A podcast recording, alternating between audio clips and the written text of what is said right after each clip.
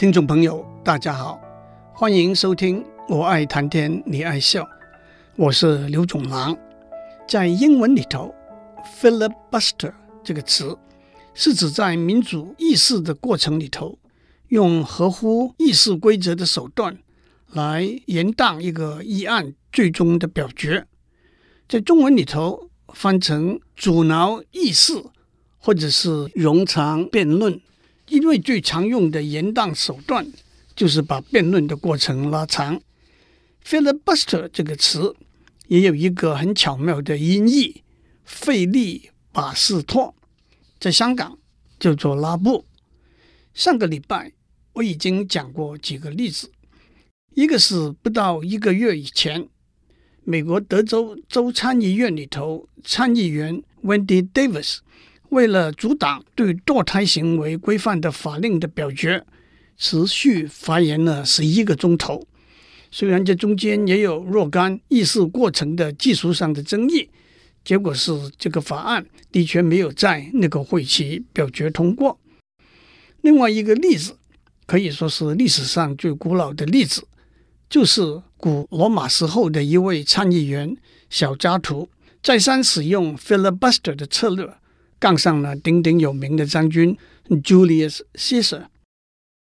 第三个例子虽然严格来说并不是在民主议事过程里头的动作，那就是三国时代司马懿和诸葛亮两军对峙的时候，诸葛亮用各式各样的手段去激引他，司马懿却拖延着不出战，最后诸葛亮病重在五丈原身亡。今天我想讲另外一个例子，一方面是因为这个例子的时空环境和上面讲过的例子都不相同，另外一方面是因为这个事件有一篇由美国大文豪马克吐温写的详尽深入、栩栩如生的报道。马克吐温的小说、文章、书信、演讲都充满了幽默和智慧，的确三天三夜也讲不完。今天。不过只能抽出一个很小的片段来谈了。马克吐温一八三五年在美国密苏里州出生，三十来岁已经开始在新闻和文艺界崭露头角，经济情形也变得非常充裕。可是他在投资方面却是亏败累累，因此他在六十岁那一年接受了一个环游世界的演讲的行程，一年下来。一共一百四十个场次，不但赚了的演讲费足够在几年后把债还清，身体的健康状况也大为改善。他说，演讲就是把运动、扩松健身器材、特效药、心理疗程、忘忧草合二为一。这也可真的说出了许多像我们这些在讲台上当老师。在电台上当名嘴的人的心声。接下来的几年，马克吐温有相当多的时间住在欧洲，特别是在一八九七、一八九八这两年，他在维也纳住了将近二十个月。也就是在这段时间里头，他写了我要引用的一篇文章《Stirring Times in Austria》，动荡中的奥地利。让我们跳到十九世纪。奥地利的历史，随着神圣罗马帝国 （Holy Roman Empire） 的瓦解，法兰西斯第一大帝在一八零四年建立了奥地利帝国。在十九世纪前半期，他和英国、法国、普鲁士和俄国并称为世界五大强国。奥地利帝国幅员广阔，人口众多。也是一个多元的国家，由十几个不同的民族组成，包括德国、匈牙利、捷克、波兰、意大利等等。在政治体制上，奥地利帝国是一个中央集权的统一帝国，但是在十九世纪中叶以后，这个帝国逐渐被削弱了，特别是匈牙利对奥地利的统治非常不满。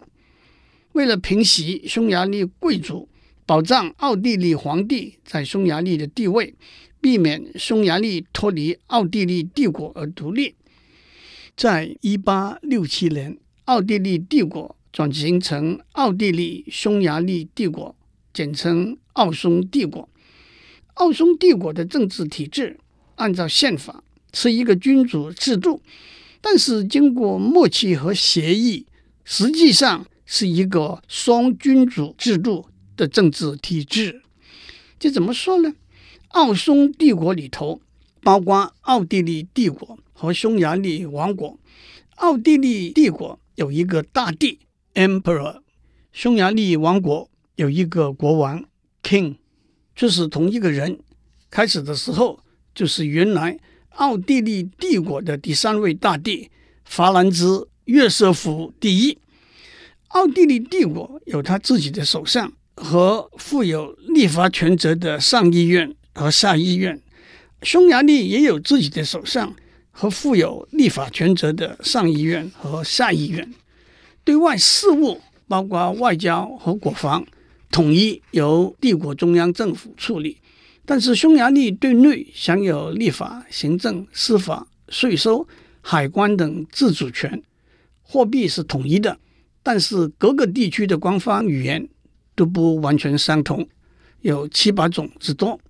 老百姓或者是。奥地利帝国的公民，或者是匈牙利王国的公民，不能拥有双重身份。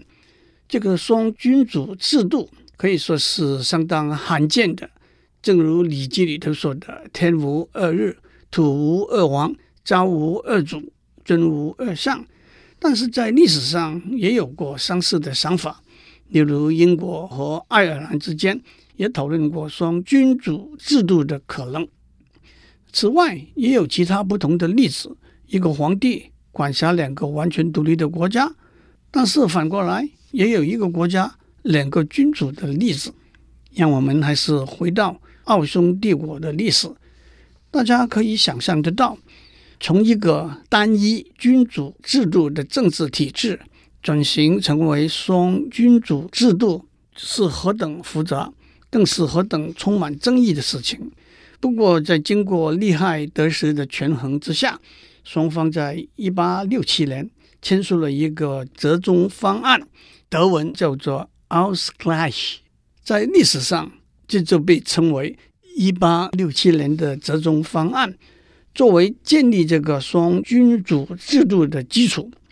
而且双方同意这个折中方案，每隔十年必须重新讨论调整，然后签署生效。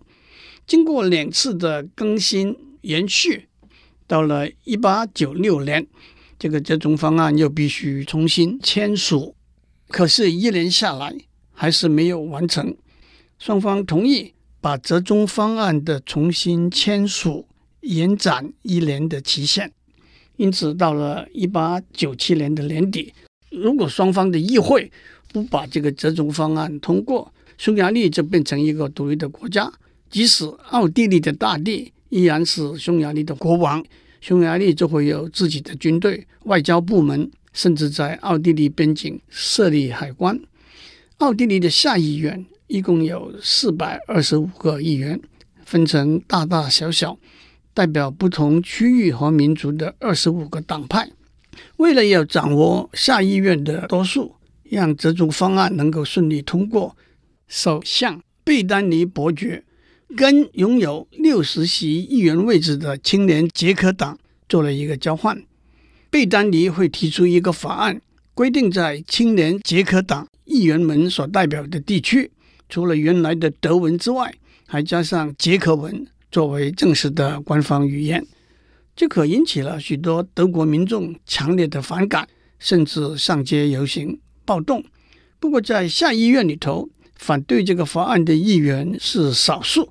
因此，少数派的议员就想到使用 filibuster 阻挠议事这一招来延宕折中方案的表决，希望借此强迫政府收回这个加上捷克文作为官方语言的方案。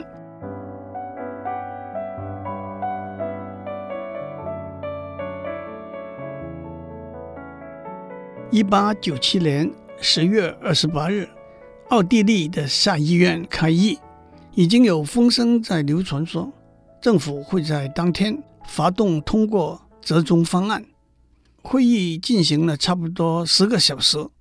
晚上八点四十五分，少数派，也就是反对派的一位议员，Dr. Leisha 莱夏博士要求发言。操控议事规则，也是少数派恨得牙痒痒的主席说：“请莱夏博士发言。”这马上引起了少数派如雷的掌声和欢呼声，但也同时引起多数派反击的叫嚣和谩骂。在这纷扰混乱之中，莱萨博士好整以暇的开始他十二个小时的演说。他在说什么？到底有谁在听？都无法确定。但是他的嘴唇在动，却是无可置疑的。但是，既然演讲已经开始了，莱夏博士就踌躇满志地演出他的默剧。会场里头各种声音时起时落。主席坐在主席的位置上，一下子用力摇动手里握着的一个铃，企图维持秩序；一下子他的嘴唇似乎在动，他也一再沿用议事规则。来打压少数派议员的发言，却又被顶回去，说的是违反规则的做法。突然之间，一位叫做 Wolf 伍尔夫的议员站起来，他穿着整齐，声音洪亮地说：“我要求发言，我要提一个动议。”主席说：“莱萨博士正在发言。”沃尔夫先生说：“我动议散会。”主席重复说：“莱萨博士正在发言。”沃尔夫先生说：“主席先生，我要求发言，提出动议，而且我会一直继续要求，不达到目的不休。”主席说：“请沃尔夫先生遵守议事规则。”莱萨博士正在发言。这个时候，另外一位有博士头衔的多数派议员插进来说：“按照议事规则，一个动议必须投票表决。”主席用力地摇动他手里头握着那个铃，作为回答。在非常混乱的动议的声浪中间，主席只是木然地反复地说：“莱萨博士正在发言。”而莱萨博士也的确心平气和、口若悬河地继续他的演说。接下来，一位议员发现了一个新的道具：他们的桌子附有一块十八寸长、六寸宽、半寸厚的木板。供延伸桌面之用，他把这块木板拆下来，乒乒乓乓的敲打桌面，其他的议员也就纷纷效尤。主席的出境的确是相当困难。如果他接受散会的动议，不管这个动议投票的结果是如何，一定会又再延宕对折中方案的投票。按照规定，莱夏博士演说的内容必须和议题有关。这对莱萨博士倒不是个大问题，他对奥地利和匈牙利之间商业、经济、铁路交通的情形的确懂得很多。如果会场太吵，主席听得不清楚的话，他可以派一个人走到莱萨博士旁边，细听演讲的内容，再给主席回报。还有，演讲者必须站着讲，如果他坐下来，就马上丧失他的发言权。不过，他有一个办法，争取一个休息的机会。当他讲了三四个钟头之后，他可以提议休会。但是，这个提议可以有一个附带条件：如果休会的提议通过，复会之后，他有继续讲下去的权利；如果休会的提议不通过，他就不可以休息，但是仍然可以继续讲下去。莱萨博士休会的提议没有通过，他也就只好继续讲下去了。整到凌晨一点钟，大家都累了，逐渐有人溜出去休息一下，吃点东西。尤其是多数派那边的人数减少了若干。有人提出法定人数已经不足，动议休会，但是主席拒绝投票表决这个动议。接下来，少数派的一位议员跟主席说。您必须有点良心，让莱萨博士休息一下。莱萨博士请求休息十分钟，主席只允许五分钟。莱萨博士讲了十二个钟头，他的朋友一共给他送上三杯酒、四杯咖啡、一杯啤酒，这也是充满敌意的主席唯一允许的分量。讲完之后，莱萨博士回家吃点东西，睡了三个钟头，又回到下议院去。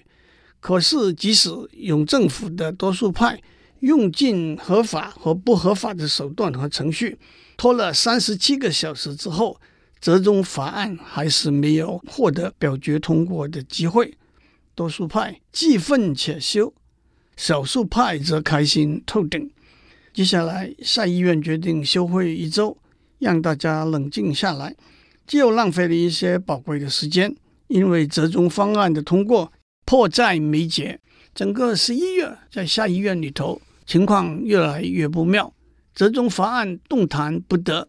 但是，假如首相贝丹尼撤回把捷克语加入为官方语言的法案，他在下议院就无法保持多数。在争吵之中，粗话、脏话。别人的隐私、恐吓的语言和种族歧视的字眼都全部出笼了，真是血溅唇腔，刀刀入骨。终于有一天晚上，大家动手打起架来了。有人高举着一把椅子要去扎人，也有人拿出一把小刀作为武器去恐吓别人。乌尔夫议员不但被人拿着主席用的铃子去敲他的头。还被别人把脖子勒住，喘不过气来。不过，按照马克吐温先生的观察，其实架都没有真的打成，因为参战的议员都没有把这一回事当真。到了十一月底的某一天，多数派出了一个怪招，如同过去的每一天一样，两派的议员不断地在吵闹争辩，坐着不好吵，就站起来吵。这个时候，多数派的一个议员冯根海伯爵 （Falkenhayn） 大步迈进来，按照他手上拿着的一张纸念出他的一个动议。在多数派鼓掌和少数派喧闹的当中，主席宣布投票表决，并且规定表决的方式是赞成的站起来，反对的坐下来。在许多人还没有反应过来以前，主席就宣布。站着的人占多数，冯根海伯爵的动议就算通过了。这个偷袭的方式可真是民主议事过程中的一个怪招。也许我们可以模仿一下：赞成的戴上眼镜，反对的脱下眼镜；赞成的呼吸，反对的闭气。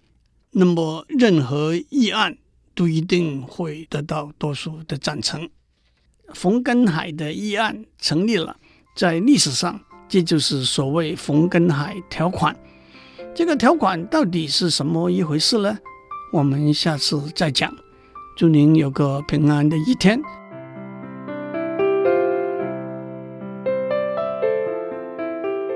以上内容由台达电子文教基金会赞助播出。